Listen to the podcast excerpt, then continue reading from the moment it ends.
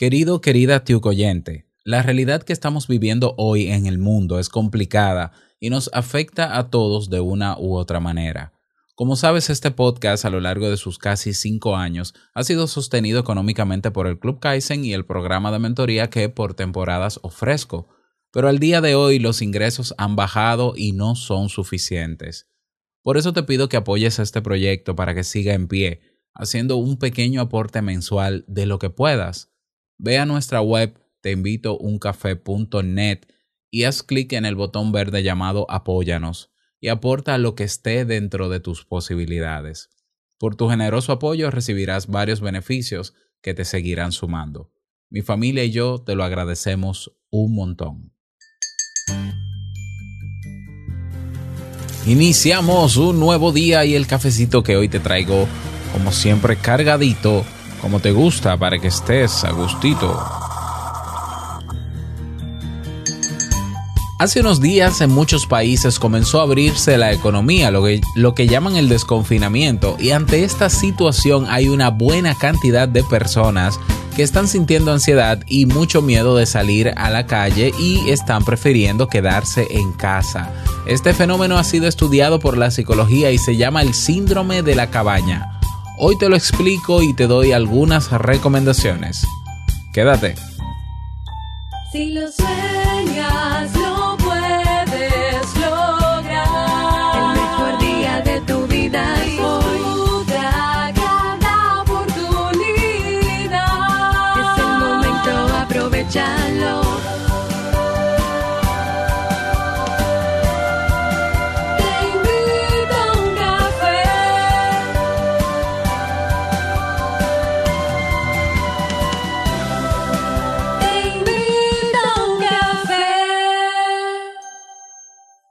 ahora contigo, Robert Sasuki, consultor en desarrollo humano y emprendimiento.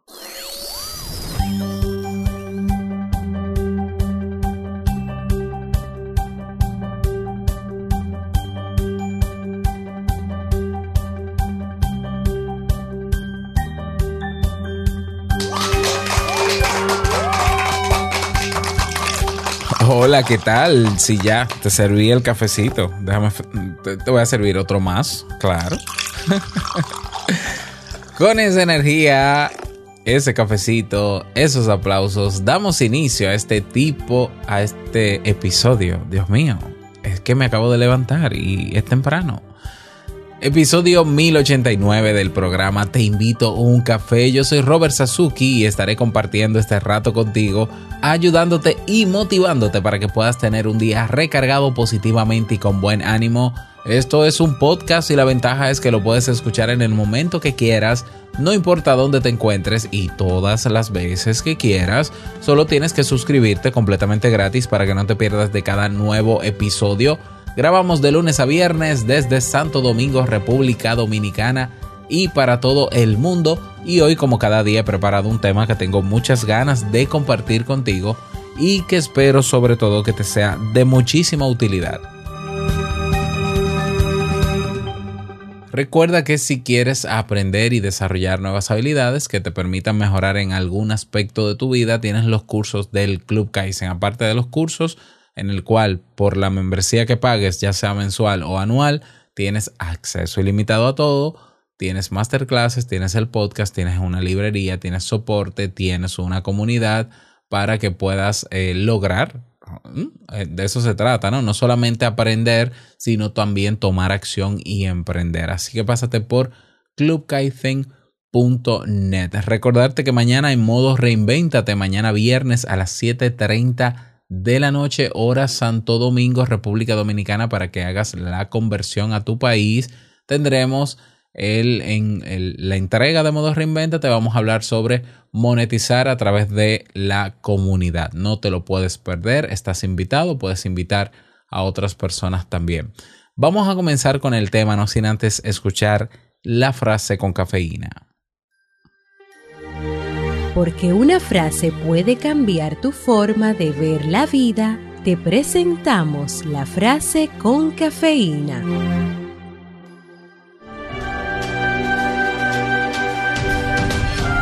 Da un paso atrás, evalúa lo que es importante y disfruta la vida. Teddy Gard.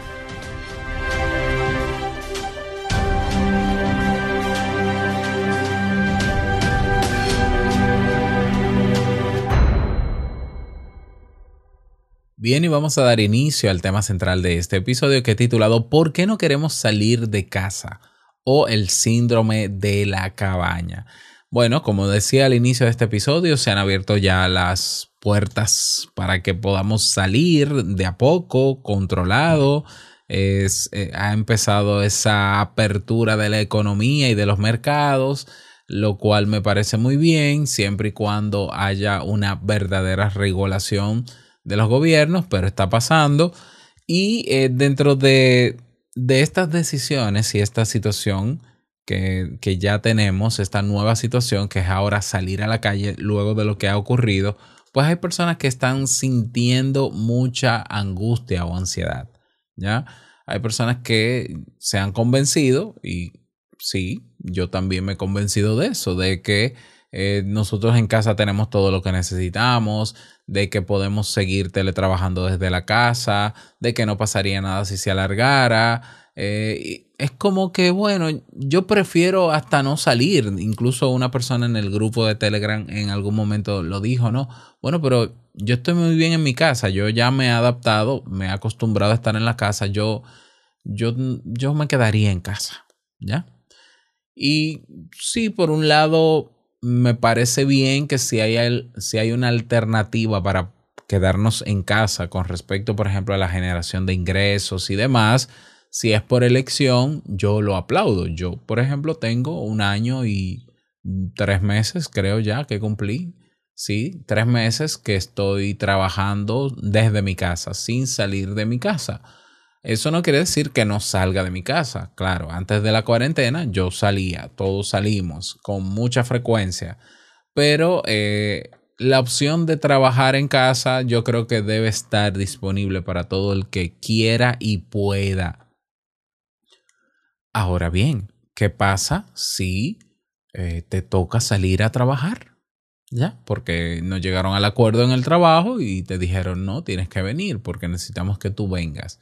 Bueno, hay personas que le está generando mucha ansiedad, que le está generando ataques de pánico y demás. Y este fenómeno eh, se conoce, este fenómeno de preferir quedarme en casa y no quiero salir de casa, eh, se ha estudiado en la psicología como el síndrome de la cabaña. ¿ya? Y al parecer, según la evidencia, eh, está afectando a muchas personas. ¿ya? Está afectando a muchas personas. era algo que se preveía que iba a pasar, ¿ya? Entre otras situaciones. Pero bueno, está pasando, efectivamente. ¿Qué es, eh, en definición o de manera, digamos, técnica, el síndrome de la cabaña? Es el fenómeno que experimentan algunas personas tras el confinamiento relacionado con el miedo por salir a la calle y la evitación del exterior después de un largo periodo de aislamiento. Eso es, ¿ya? Eso es. Entonces, em, ¿en qué consiste el síndrome de la cabaña? Te cuento, el síndrome de la cabaña empezó a describirse clínicamente en el 1900. Eran muchos los cazadores o buscadores de oro del norte de Estados Unidos que solían pasar meses enteros en sus cabañas aprovechando determinadas épocas. El aislamiento solía ser mella en ellos de muy diversas maneras negativa a volver a la civilización, desconfianza ante el contacto de otras personas, aumento del estrés y la ansiedad.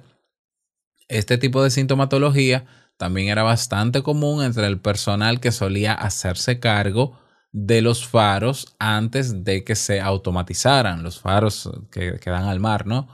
En la actualidad y dada la situación actual de confinamiento, por la que estamos pasando, los psicólogos han recuperado el síndrome de la cabaña o el fenómeno de cabin fever para poder entender mejor esa realidad que ahora mismo están viviendo muchas personas.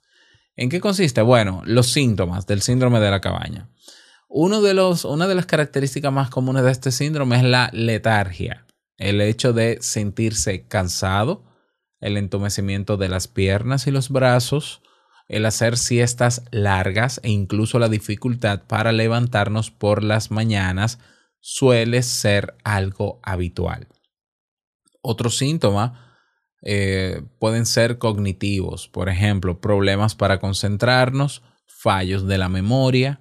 Otros más, la falta de motivación también es recurrente, antojo por determinados alimentos para aliviar la ansiedad, el síndrome de la cabaña también se manifiesta junto a un cuadro emocional muy concreto, tristeza, temor, angustia, frustración. Y por otro lado, la característica más evidente es el miedo a salir al exterior. ¿Ya? A menudo las personas pueden declarar simplemente que no les apetece salir todavía, que están bien en casa de momento y que tienen todo lo que necesitan pero mucho cuidado porque tras ese discurso pudiera esa persona estar experimentando una serie de sentimientos, de sensaciones eh, ya, y de reacciones fisiológicas que pudieran decirse que está dentro de este síndrome. Recuerda, recuerda que un, un síndrome es un conjunto de signos y síntomas, no necesariamente es una enfermedad. Es decir, son manifestaciones que yo puedo tener ante determinada situación. Ya no es una enfermedad, no es un trastorno mental, nada de eso. Son eh, signos, son síntomas que experimentamos ante un determinado contexto o situación, como es el caso. ¿Ya? ¿Qué puede hacer una persona para... Ah, bueno, claro, hay algo que tengo que matizar sobre los síntomas. Sí, si hablamos de que dentro de los síntomas está el miedo, está la angustia o está la ansiedad, pues no, menos, no es menos cierto que habrán personas que experimentarán ataques de pánico. ¿Ya? Eh, sudores, sudoración, taquicardia o lo que llamamos nervios popularmente. O sea, que, o sea que no es simplemente, ay, me siento triste, ay, no quiero, ay, tengo un poquito de miedo. No, no, no. Recuerda que eh, o la ansiedad o el miedo pueden tener manifestaciones fisiológicas ¿ya? Perfectamente. Así que esos, eh, esa sudoración, esa taquicardia, esos nervios, porque sabes que tienes que salir pero no quieres, o porque se está acercando el día en que ya te están diciendo tienes que volver a la oficina, pues forma parte de acuerdo a quienes eh, han estudiado este fenómeno que, eh, de que puedes tener este síndrome. Ya es importante que lo sepas. Te voy a dejar en las notas del programa un paper de eh, la escala de la, de la, del síndrome de la cabaña. ¿Ya? Por si te interesa consultarlo. Bien, eh, digamos que por alguna razón reconoces que tienes el síndrome o conoces una persona que tiene el síndrome y quieres brindarle algunas recomendaciones. Bueno, esas recomendaciones, entonces envíale este audio y así llegamos a más personas. Pero si quieres eh, darle soluciones, pues lo primero que tenemos que hacer ante estas sensaciones es normalizar la situación de miedo que tenemos. Es decir, lo que nos puede estar pasando ante, ante la realidad que ya viene, que es salir, es comprensible. ¿Ya? Es comprensible.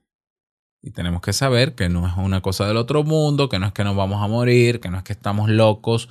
No. O sea, lo que nosotros sentimos en este momento es comprensible. Tiene, tiene una razón de ser. Y seguramente que no es la única persona que está experimentando eso. ¿Ya? Porque si no lo comprendemos, si no entendemos que esto es un proceso eh, comprensible, pues entonces nos vamos a preocupar más de la cuenta porque estamos mal. Y esa preocupación va a llevarnos quizás, imagínate, a buscar información en Google para saber qué tenemos y donde leemos taquicardia aparece un artículo que dice que puede estar frente a un ataque cardíaco y, y, que puede darle un derrame cerebral y bueno, bueno, bueno, y sería terrible lo que pasaría. Entonces, no, estos síntomas si a ti te preocupa el tema de salir de casa, esto puede ser síntomas simplemente de este síndrome. Por tanto, reconoce que tienes miedo. de salir y que por eso estás así y tiene todo el sentido del mundo que tengas taquicardia o que tengas, bueno, quizás la taquicardia es más delicado, si, si es con frecuencia ve a un médico, pero eh, esa molestia, esa incomodidad o ese desgano se pueden explicar por esto, es importante comprenderlo y tenemos que darnos tiempo, ¿ya? Tiempo. Si todavía no es obligatorio yo salir, pues no salgo. Tenemos que darnos tiempo. Ya, cada quien va a un ritmo diferente, cada, cada quien va asimilando la nueva realidad de manera diferente. Démonos tiempo. Ya, vamos a normalizar esta situación y saber por qué está ocurriendo. Obviamente hay que eliminar la sobreexposición de noticias sobre esta situación. ¿Por qué? Porque va a seguir generando más incomodidad. Ya, entonces aléjate naturalmente de la sobreexposición o de la sobreinformación de noticias al respecto. ¿Ya? Bien, entonces una vez hemos reconocido, hemos comprendido que estamos ante esta posible situación y lo hemos aceptado y estamos tomándonos, tomándonos esta situación tranquilos en ese sentido, pues lo segundo es establecer rutinas u objetivos. ¿Ya? Estas rutinas nos van a ayudar a generar control y seguridad. Rutinas que pueden ser, por ejemplo, bueno, yo tengo que ir al trabajo, no me queda de otra. Bueno, pues entonces yo puedo programar una nueva ruta para llegar al trabajo, tener una rutina de o un protocolo de seguridad constante, que eso está sobreentendido en esta situación, pero Créeme que en mi país hay personas que no están usando mascarillas ni se están protegiendo. Parece que se les olvidó lo que ha pasado. Eh, pero tú no. Tú las reglas, las reglas, los controles necesarios, tenlos siempre ahí. Tu mascarilla, tus guantes, tu, tu desinfectante, todo lo tienes ahí y lo llevas contigo. Todo eso va a aumentar la sensación de autocontrol y seguridad ante lo que vayas a hacer. ¿Ya? Entonces, ya, tener tu rutinita, tener tus objetivos claros, saber que si solamente tienes que salir para ir al trabajo, trata de del trabajo a la casa, por lo menos los primeros días, solo del trabajo a la casa, del trabajo a la casa y de la casa al trabajo, etcétera, etcétera. Ya, así que protegernos en ese sentido. ¿Qué más? Otra recomendación que te puedo dar es que, eh, bueno, que vayas a tu ritmo. O sea, no, sabemos en qué tiempo pueden estos síntomas disminuir. Puede que tome un buen tiempo, puede que tome menos tiempo. Como no lo sabemos, ve a tu ritmo. ¿Ya? Poco a poco. Ve ampliando las rutas cada vez más. Tú puedes decir, bueno, ya puedo ir al trabajo y ya no siento tanta ansiedad, déjame probar ir a otro lugar. Bueno, pues amplía las rutas. Mientras más cómodo te sientas, pero recuerda no bajar la guardia, ¿no?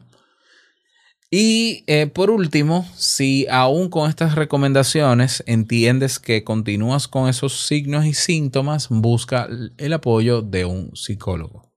¿Ya? Busca el apoyo de un psicólogo para que pueda evaluar tu caso de manera particular y pueda darte las mejores herramientas que te puedan ayudar a sobrellevar esa situación. El apoyo psicológico siempre eh, será útil para eh, los casos donde no podemos autorregularnos y habrán personas que estarán necesitando en este momento el apoyo de un psicólogo, un psicólogo preferiblemente del paradigma o que trabaje con la metodología cognitivo-conductual, preferiblemente, ¿ya? Que no tenga que irse ni al pasado, ni a nada, ni buscarle la quita pata al gato, sino que se concentre en trabajar los signos y síntomas que tienes por esta situación que es la que te está afectando en la actualidad, para que lo tengas presente. Y ahí tienes esas recomendaciones. Espero que te sirvan. Me encantaría que eh, me cuentes tu parecer sobre ellos. Te invito a que te unas a nuestro grupo en Telegram. Para eso ve a teinvitouncafe.net y haces clic en el botón comunidad y allá te esperamos. Nada más que pases un bonito día, que sea súper productivo y no quiero finalizar este episodio sin antes recordarte que el mejor día de tu vida es hoy y el mejor momento para tomar acción es ahora. Nos escuchamos mañana en un nuevo episodio. Chao.